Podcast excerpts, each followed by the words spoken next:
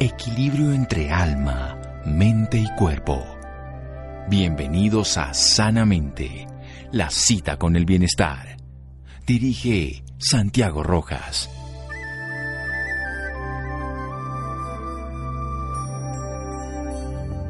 Uno a uno todos somos mortales, juntos somos eternos. Apuleyo.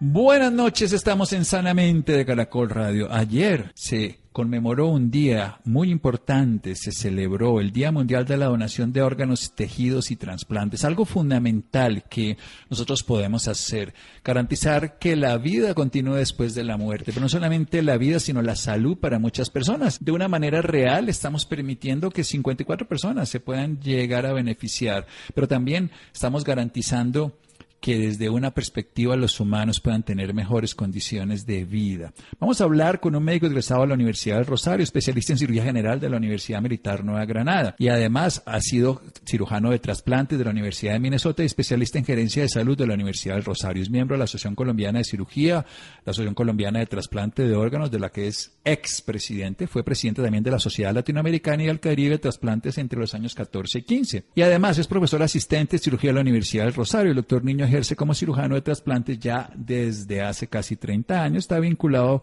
a Colombiana de Trasplantes desde hace 17 años. Es un honor, doctor Alejandro Niño Murcia. Buenas noches y gracias por acompañarnos. Doctor Rojas, el gusto y el honor es todo mío y estoy a su entera disposición.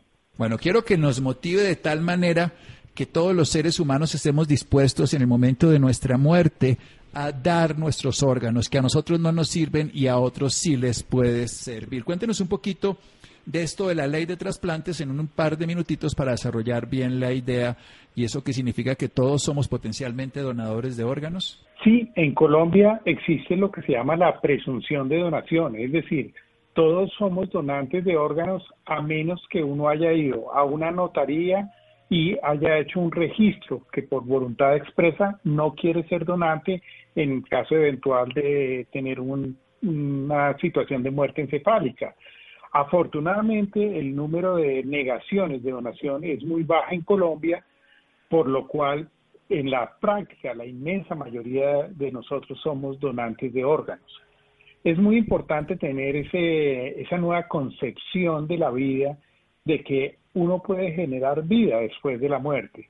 Hay una condición especial de muerte encefálica eh, que es un proceso por definición irreversible en el cual la familia de uno toma una decisión o permite que los órganos y los tejidos de uno vayan a generar vida y a salvar vidas, salvar con todas las letras en mayúscula, o los órganos vayan bien a un horno crematorio o a un cementerio realmente a, perderse. Entonces, la disyuntiva suena un poco cruel, pero es así de directa, es o, generamos vida o vamos a generar unas cenizas o a unos órganos que se van a perder en un cementerio.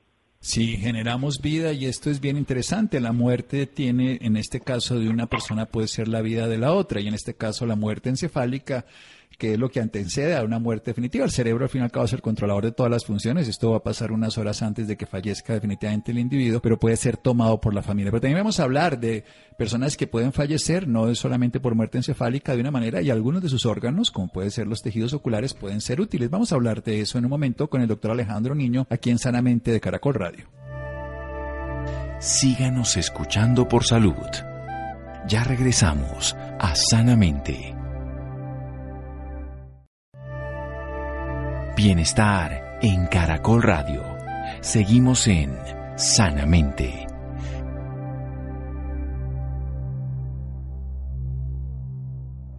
Seguimos en Sanamente de Caracol Radio con un médico egresado de la Universidad del Rosario Ejerce como cirujano de trasplantes desde hace ya 28 años y vinculado con Colombiana de Trasplantes desde el 2003.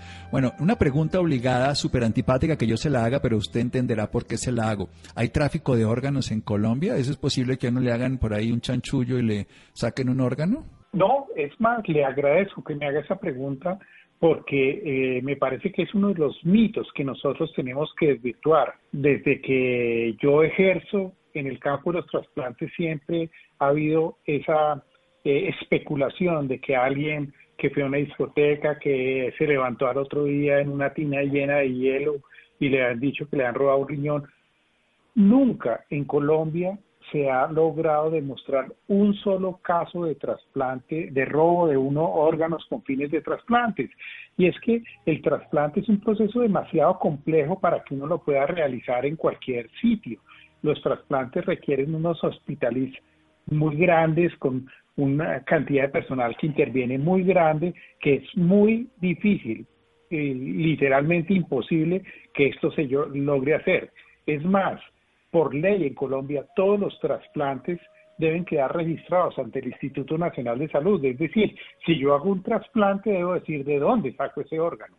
Por eso es, absolutamente eh, importante desvirtuar ese mito. Sí, esa es la idea de la pregunta, por supuesto, que tengo la certeza primero de la capacidad y la idoneidad de una persona que se dedica a hacer trasplantes y del humanismo que tiene, además del profesionalismo que requiere y de la institución que lo respalda. Entonces, habría demasiados factores que no son reales y que primero nos llevan a que perdamos la oportunidad de algo real. Usted lo decía muy bien al principio, todos somos presuntamente donadores de órganos en Colombia, salvo que nosotros, la ley no lo permite, vayamos a una notaría y digamos que desde el punto de vista del real no vamos a ser donantes de órganos. Pero estos órganos se van a morir, se van a destruir.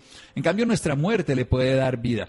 ¿Qué diferencia hay entre los de la muerte encefálica y la muerte definitiva? Por ejemplo, un accidente que la persona muere para poder ser o no donadores de órganos, doctor Alejandro Niño la, muerte encefálica, la persona eh, ha dejado de tener funcionamiento cerebral, pero su corazón, sus pulmones, sus riñones todavía tienen flujo eh, sanguíneo que está dado por una asistencia respiratoria que da eh, una máquina, un respirador o un ventilador, como lo quieras tú llamar, y una usualmente una cantidad de drogas que dan un soporte vasopresor para que el corazón y los pulmones sigan funcionando. La otra muerte es la, eh, muerte eh, que no pasa por el estado de muerte encefálica. Estas personas usualmente pueden ser eh, donantes de tejidos. Los órganos tienen muy poca factibilidad.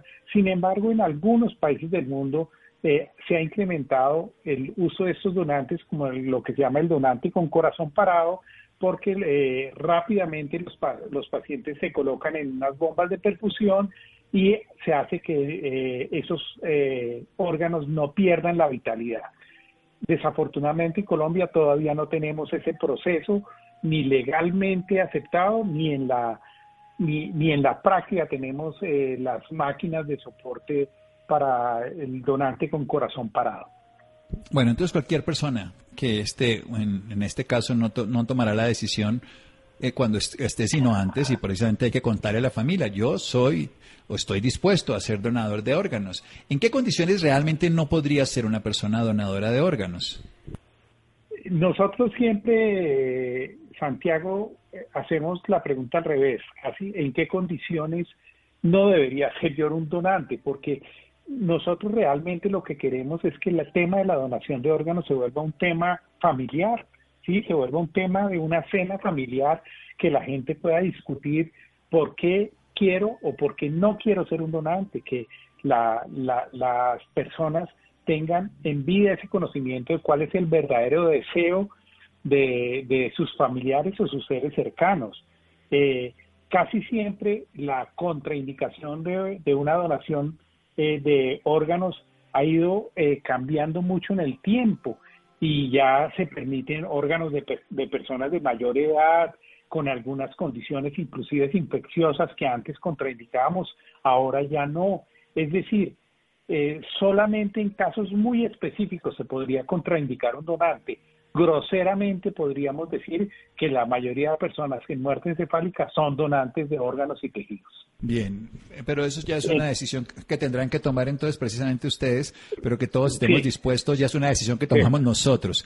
Y lo que me encanta, precisamente por eso hacemos este programa, es que la gente lo pueda coger y sentarse y decir, bueno, venga a ver, en esta época uno con, con la cantidad de muertes repentinas y con los, las muertes que la letalidad deberíamos estar más dispuestos y esto es lo que se llaman las voluntades anticipadas. Yo estoy dispuesto a ser donador de órganos. O yo no lo estoy, y si no lo estoy, pues es respetable, pero tal vez si uno lo expone, los puedan convencer con un hecho fundamental, es que la vida va a continuar a través de otra. A nosotros no nos sirven los órganos.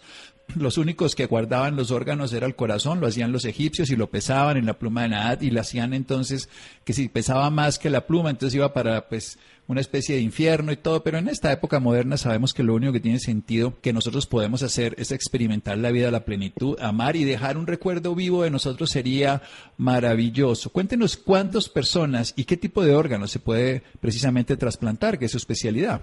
Mira, un donante en condiciones ideales podría en órganos donar dos riñones, el corazón, los dos pulmones, el páncreas, el intestino y de tejidos pues puede dar las córneas, los, las los globos oculares, eh, músculos, eh, los huesos, cartílagos, la piel. La piel es eh, una parte fundamental en el manejo de los quemados en la actualidad. Siempre se dice que un solo donante puede beneficiar 55 personas, pero yo diría que con los tejidos podría extenderse un poco más. Además, para una familia que tiene un duelo por la pérdida de un ser querido, el hecho de que ese ser querido haya podido ser donante es un factor fundamental en el manejo del duelo.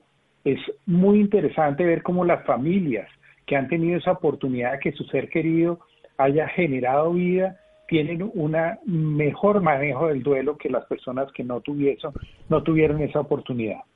Sí, conozco unas escenas puntuales específicamente donde hay como una reconciliación en el sentido de una muerte que terminó dando vida, porque en la naturaleza eso es muy bonito. La naturaleza todo el tiempo las muertes dan vida, excepto por esos asesinatos que hacemos los humanos, pero en la naturaleza pues un animal es capaz de seguir viviendo gracias a otro que dentro del proceso natural fue ingerido, consumido por este. Vamos a hacer un pequeño corte aquí en Sanamente de Caracol Radio para desarrollar mejor esta idea y motivarlos aún más.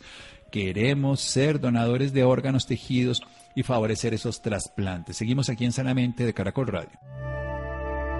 Síganos escuchando por salud. Ya regresamos a Sanamente. Bienestar en Caracol Radio.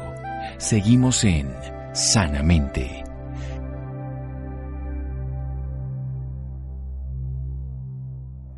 Seguimos en Sanamente de Caracol Radio. Alejandro Niño Murcia, nuestro invitado de hoy, es médico de la Universidad del Rosario, especialista en cirugía general de la Universidad Militar Nueva Granada y además ha hecho sus especialidades en el trasplante de órganos. Ya lleva desde el año 92 dedicado a los trasplantes y está vinculado con Colombiana de Trasplantes del año 2003. Ha sido presidente de la Sociedad Latinoamericana y del Caribe de Trasplantes de los años 14 y 15 y fue también presidente de la Asociación Colombiana de Cirugía de la, perdón, de la Asociación Colombiana de Trasplante de Órganos, siendo miembro de la Asociación Colombiana de Cirugía.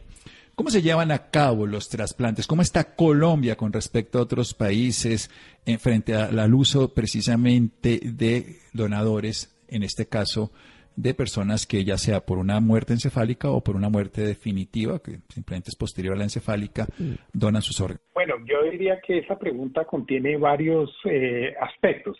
El primer aspecto es con respecto al sistema de salud. Colombia tiene un sistema de salud muy bueno con respecto al trasplante de órganos.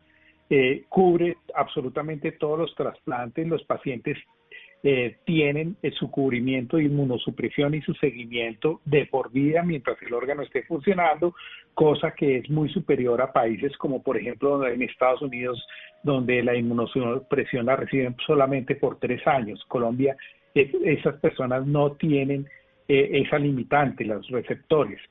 Eh, todos los trasplantes que nosotros hacemos en Colombia, el paciente cuando sale de la clínica, el saldo a pagar es cero, no tiene ningún copago, no tiene absolutamente nada. Eh, afortunadamente tenemos las los mejores herramientas de inmunosupresión. La inmunosupresión que recibe un paciente en Colombia sería la misma inmunosupresión que podría recibir en cualquier centro de trasplantes del mundo. Los esquemas de inmunosupresión eh, de los diferentes grupos son muy avanzados. Hay un seguimiento de los resultados de los grupos a través del Instituto Nacional de Salud, o sea que nosotros eh, tenemos que eh, mostrar unos resultados a corto y a largo término.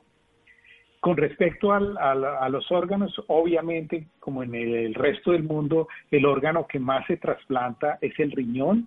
En Colombia debe estar cercana a 3.000 personas en lista de espera activa para un trasplante renal.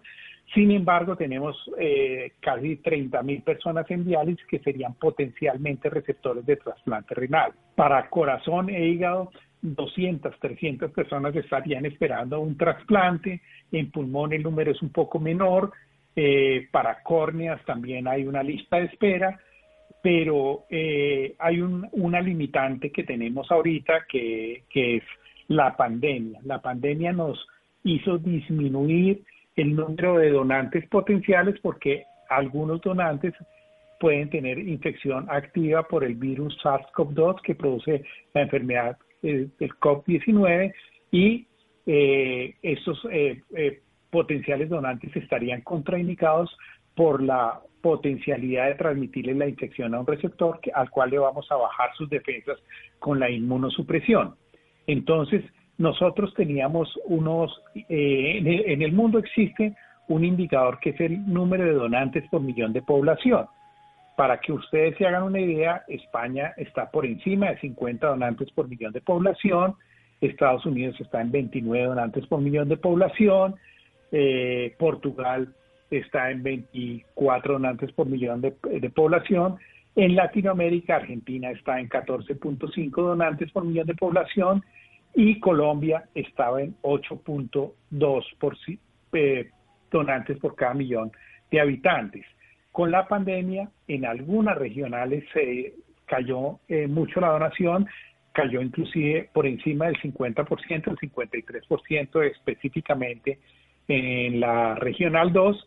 Sin embargo, estamos viviendo un proceso de reactivación de la donación y igual que pasa en otros sectores de la salud y de la economía y todo, tenemos que adecuarnos a esta nueva realidad, a vivir y a aprender a vivir con, con la presencia del virus que nos va a acompañar por mucho tiempo para saberlo manejar de la mejor manera posible, pero es muy importante que tanto la ciudadanía como los médicos que trabajan en las unidades de cuidado intensivo y en los servicios de urgencia entiendan que la vida sigue y que la donación sigue y que los pacientes que requieren eh, trasplante siguen y que si nosotros no los trasplantamos se van a morir por la falla de algún órgano específico del cual están requiriendo un trasplante. Bien, esto es bien claro y es contundente. La vida va a seguir, no sabemos cuánto va a durar, ya sabemos que estamos en una segunda ola en Europa, que hay recrudecimiento en muchos países, que probablemente llegará a Colombia también, pero los pacientes crónicos se siguen enfermando, los pacientes que tienen una opción y una luz de esperanza en el trasplante merecen, por supuesto, esto y ya con los cuidados de que los pacientes sean capacitados y adecuados. ¿Cuánto, cuánto dura más o menos una cirugía de trasplante para que entiendan la persona la complejidad y cuál es el éxito a mediano o largo plazo? Hablemos, por ejemplo, de órganos tan importantes como el riñón o el corazón. Mira, el acto quirúrgico de un trasplante renal en condiciones normales podría durar entre dos y tres horas, pero obviamente hay casos que son complejos, que se extienden. Yo he tenido trasplantes de ocho o diez horas en riñón, que es absolutamente atípico, pero, pero los hay. En, corazón el trasplante eh, puede durar también unas dos o tres horas, el hígado, el trasplante puede durar un poco más, cuatro horas, tiene más complejidad técnica. El trasplante de páncreas eh, usualmente puede ser simultáneo con el trasplante renal y puede durar unas cuatro o cinco horas el acto quirúrgico per se, pero lo que hay detrás del acto quirúrgico per se, que es la punta del iceberg, es realmente que el paciente en Colombia, por ejemplo, el tiempo promedio de espera para un trasplante renal ya está por encima de los tres años en Estados Unidos ya está por encima de los 10 años. Es, decir, que eh, cuando nosotros eh, realizamos el, el, eh, acto quirúrgico, estamos es mirando solamente una punta del iceberg. Después viene un seguimiento muy largo y todo. Sin embargo, para los que trabajamos en este, en este campo, es una fortuna poder trabajar, generar vida, la gratitud que tenemos con, los pacientes es eh, realmente algo reconfortante que me ha hecho tener una vida muy gratificante en estos 30 años que ya completo trasplantando órganos. Genial, sí, yo creo que debe ser muy bello esa posibilidad desde todo punto de vista, saber que se está ahí sí dando vida y que la muerte tiene una belleza escondida, que es eh, esconder, digámoslo así, para una persona una posibilidad de seguir viviendo. Tengo el gusto de tener varios pacientes que han sido trasplantados, incluso algunos de una manera muy bella le ponen hasta nombre a su órgano, se relacionan con él con gratitud, con amor, con alegría, con pues es que es lo que están recibiendo de ese órgano es mucho más de lo que podrían recibir. Volvieron a la vida eh, para volver a moverse, para poder filtrar su sangre en la orina, para mejorar el funcionamiento hepático, en fin, para muchas otras cosas. Pero quiero que me cuente un poquito más en detalle, digamos, específicamente en Colombia, en cuanto estamos en el beneficio de esto frente a los pacientes, en cuanto ah, ya, Sí, sí, tal vez, tal vez eh, Santiago tienes toda la razón. No dije unos resultados a largo término. En, términos de trasplantes, eh, hay unos indicadores mundiales que es la sobrevida del paciente, la sobrevida de injerto, usualmente a uno, a cinco o a diez años. En riñón, la sobrevida del injerto de tendría que estar a los al año por encima del 95%, a los cinco años por encima del 90% y a los 10 años por encima del 85%. Es de anotar que un paciente trasplantado renal que pueda perder su órgano por, alguna condición puede recibir un segundo trasplante o un tercer trasplante. Entonces, eh, realmente hay un cambio en su calidad de vida. Y como usted decía, doctor, eh, el paciente celebra eh, durante el año dos cumpleaños, la fecha del natalicio y la fecha del trasplante, porque realmente volver a vivir. La calidad de vida cambia absolutamente. Para otros órganos como hígado, también la sobrevida eh, al año tiene que estar por encima del 90% y eh, a los 5 años por encima del 80%. Es decir, que pacientes que si no se hubiesen trasplantado por una falla hepática una falla cardíaca, necesariamente hubiesen muerto eh, probablemente tres o cinco meses de requerir su trasplante. Bueno, esos son hechos contundentes. Quiero que nos motive, precisamente, quiero que le hable al corazón de cada persona y que su oído sea suficientemente permeable para que después se motive a que comente esto.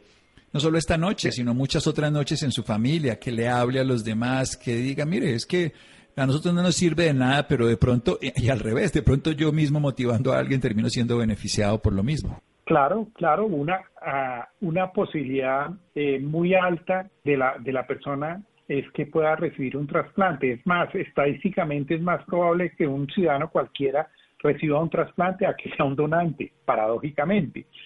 Pero yo creería que eh, una manera muy convincente es entender que todas, absolutamente todas las religiones del mundo entienden la donación de órganos como el acto superlativo de la generosidad y eh, todas las religiones favorecen la, donación. Entonces, si uno eh, ante una situación crítica de, de pérdida de un ser querido tiene la opción de donar unos órganos, es no solo un muy buen acto de generosidad humana, sino que, reitero, es una ayuda muy grande en el manejo del duelo. Pero también uno puede decir una cosa desde otro lugar, complementando lo suyo, y es que si uno quiere seguir viviendo, también sigue viviendo a través del otro. O sea, no, es, un acto generoso, pero también es un acto donde algo de nosotros también continúa. Y eso ah. es lo que hablamos del duelo. Conocido madres que han escuchado el corazón de su hijo en otro pecho y es conmovedor saber no, no, Es, es realmente, realmente impactante ver cuando por alguna casualidad eh, un receptor conoce a la familia del donante y, ver que, su ser querido prolongó la vida de esa persona y que ese ser querido está eh, viviendo en él y está permitiendo que esa otra persona viva, realmente es un hecho muy impactante. Es un regalo para dos familias y es un sentido de la vida. Así como decía Eva Puleyo, uno a uno todos somos mortales, pero juntos somos eternos, porque nos permitimos seguir la vida. Además, usted nos habla, por ejemplo, en riñón se puede volver a trasplantar. Hay una sociedad, hay personas que puedan eh, ser activistas, puedan favorecer esto, qué tendrían que hacer. Evidentemente me refiero a activistas en cuanto a promocionar. Y esto, volvamos a decirlo, es altruista, oigan lo de los costos, costo cero. Además es una motivación estatal que podemos seguir bien todos los colombianos. Sí, eh, mire, yo creería que eh, si la gente en sus comunidades, en su núcleo familiar, en su núcleo laboral, en sus núcleos de amigos, eh, habla sobre la donación de órganos, ponen el tema sobre la mesa, inclusive como hablábamos al principio, si alguien dijera, no, yo no quiero ser donante porque aquí solo se trasplantan a los ricos. Todo ese debate y aclarar todos esos mitos es lo que nos va a permitir tener un mejor índice de donación y que podamos beneficiar a más personas con un trasplante eh, de cualquier órgano o de un tejido. Yo reitero que la mejor manera es, eh, eh, de momento, hacerle claridad a la familia de que en el caso eventual de que uno pueda ser un donante, por favor, no lo dude. Eso es una instrucción eh, básica que uno debe dejar en su familia. Sí, es estar comprometido con la vida. Eso es lo que estamos haciendo. Comprometernos con la vida es seguir viviendo hasta el último instante de nuestro tiempo. Y cuando uno lo puede hacer de esa manera, sabe que si uno no puede, alguien puede. Y si el hijo de uno, el hermano de uno, el familiar de uno, pues con unos órganos en buen estado, sobre todo porque los jóvenes van a tener órganos mejor que lo tendría un adulto mayor, aunque los órganos del adulto mayor, como bien veíamos, pueden no servir, pero sus tejidos sí.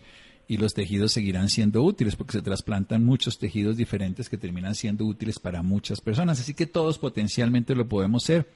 Es una decisión. ¿Dónde lo pueden encontrar a usted ya para servicios profesionales específicos? ¿Una página, una red social, un teléfono? No, yo diría que lo más fácil, lo más fácil es eh, para cualquier persona a través del Instituto Nacional de Salud y específicamente para Colombiana de Trasplantes en la página eh, web colombianadetrasplantes.com. Estamos para aclarar cualquier situación, pero reitero, el Instituto Nacional de Salud eh, vigila y soporta todo este proceso de una manera muy exitosa. Esto es bueno, volverlo a decir. O sea, no oigan esas historias, son mentiras, o sea, las pueden oír, pero saber que son mentiras, porque eso ha hecho mucho daño. Y son la historia del tío, del primo, del hermano, del señor que dijeron que nadie sabe porque no existió. Y le hacen mucho daño a miles de personas que se podrían beneficiar. Si algo es transparente, es ético, responsable, es el manejo de los órganos en Colombia. Quiero que lo reitere para terminar el programa y nos vuelva a contar de Colombiana de Trasplantes. Doctor Alejandro Niño Murcia, muchas gracias. Muchísimas gracias a ustedes por la invitación. Yo espero que espero que la gente eh, tenga claridad de la importancia de poder generar vida después de la muerte, de, de tener claridad que ese acto de generosidad no solo es bueno con la persona que recibe, sino es bueno inclusive con la persona que toma la decisión en el manejo de todas las partes del duelo que son tan importantes porque a veces cuando uno queda con un duelo mal resuelto, tiene problemas en otras partes de la salud, en otros órganos que se reflejan indirectamente, cosa que usted maneja perfectamente. Bueno, nos dedicamos a eso, pero entre todos nos acompañamos y esto me parece bellísimo y es un tema al que siempre sanamente estará abierto, dispuesto y motivado y es que nosotros podemos permitir que nuestra vida cuando ya no tenga función sea útil para otros y esos otros para otros y así entre todos nos apoyamos. Doctor Alejandro Niño, qué honor y muchísimas gracias. No, a usted muchísimas gracias por la invitación y quedo dispuesto para lo que ustedes o cualquier persona de su audiencia requiera, estoy enteramente a la orden. Colombiana de Trasplantes, donde está el doctor Alejandro Niño Murcia, o también Instituto Nacional de Salud, que rige, vigila, coordina y permite que esto se lleve de una manera profesional, ética y transparente. Seguimos en Sanamente de Caracol Radio. Síganos escuchando por salud. Ya regresamos a Sanamente. Bienestar en Caracol Radio. Seguimos en Sanamente.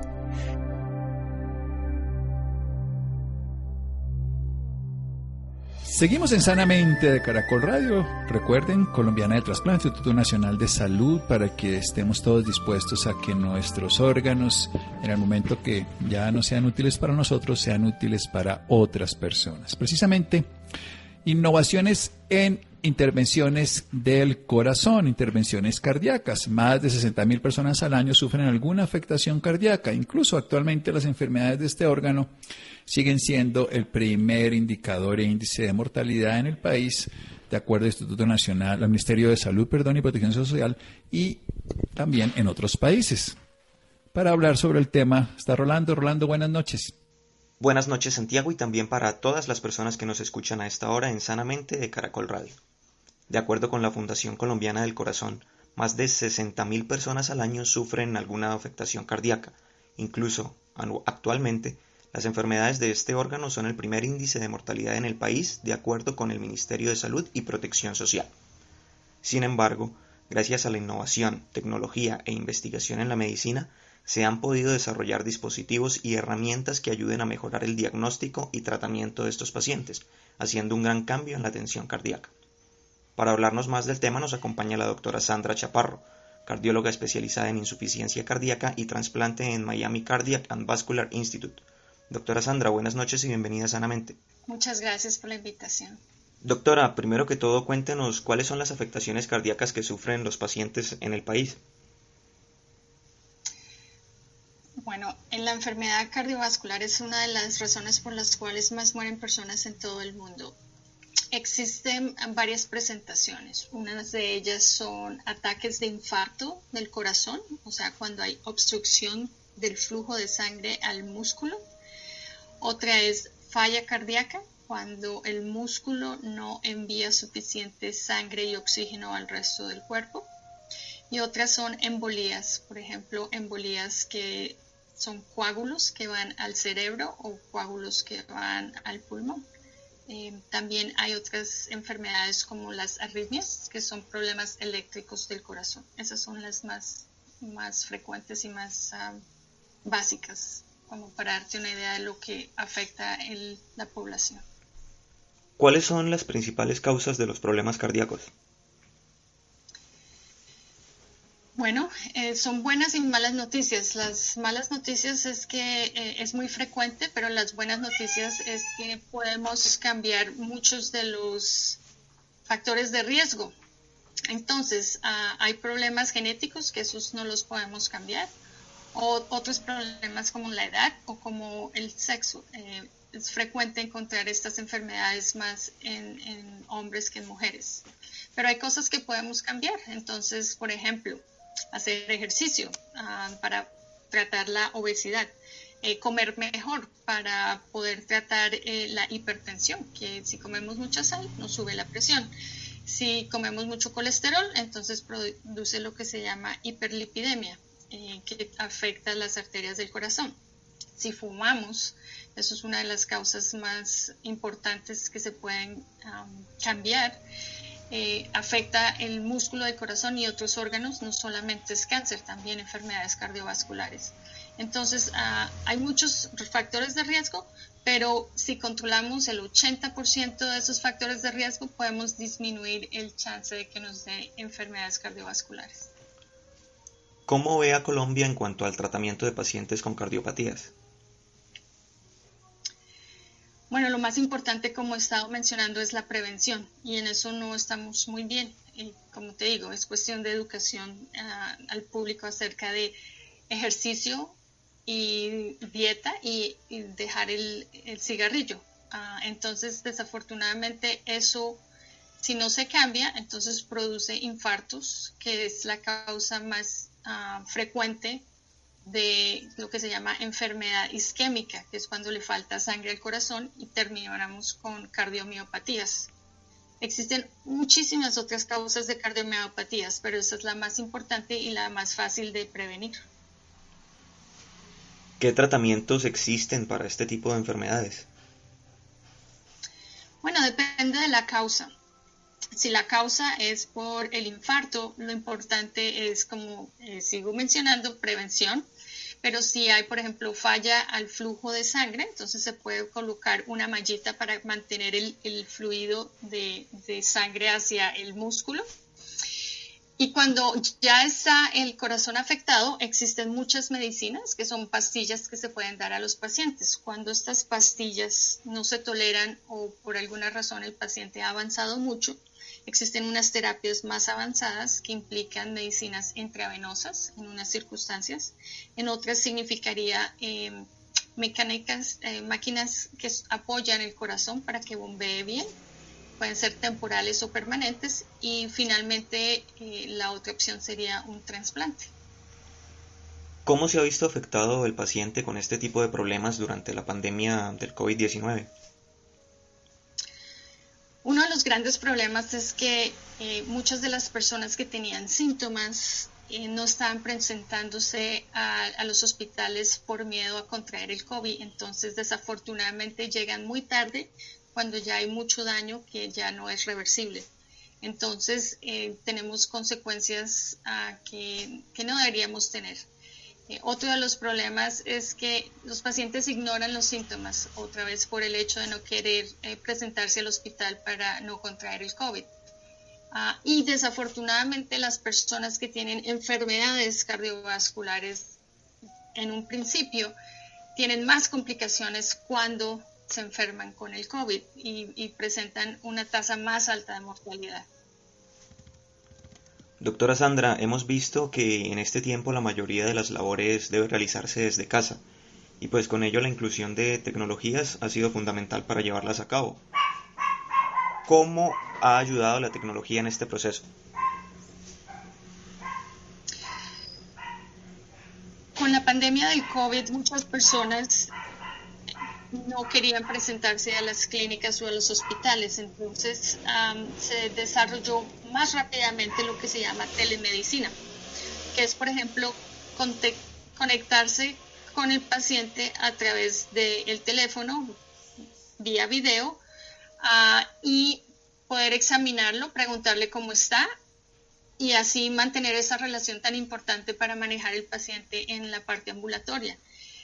También hay muchos eh, que se usan para monitorizar el paciente remotamente. Entonces, eh, tú puedes eh, tener, por ejemplo, un aparato para medir la presión arterial, para medir el nivel del oxígeno. Y todos estos aparatos se pueden conectar remotamente vía Internet y así el paciente manda la información, el médico la ve y puede determinar cuál sería el mejor tratamiento. Precisamente, doctora, ¿cuáles han sido estas herramientas tecnológicas que han mostrado mejores resultados para tratar pacientes con problemas cardíacos? Entonces, una de las... Ah, hay muchos, muchos aparatos que se usan eh, por Internet para monitorizar los pacientes. Por ejemplo, algunos de los pacientes que tienen enfermedades avanzadas tienen defibriladores. Y estos defibriladores ya están conectados al Internet y tú puedes monitorizar, por ejemplo, la frecuencia cardíaca de los pacientes, si tienen alguna arritmia, si han tenido un choque eléctrico, eh, si están acumulando líquidos. Hay otros sensores que se pueden poner en los pacientes que dan información acerca de qué tanta falla cardíaca tiene el paciente y se le pueden dar instrucciones basadas en esos números de cómo aumentar o disminuir los diuréticos o aumentar o disminuir alguna de las pastillas que ellos tienen. Ah, existen muchas maneras de monitorizar el paciente y afortunadamente tenemos la, la tecnología.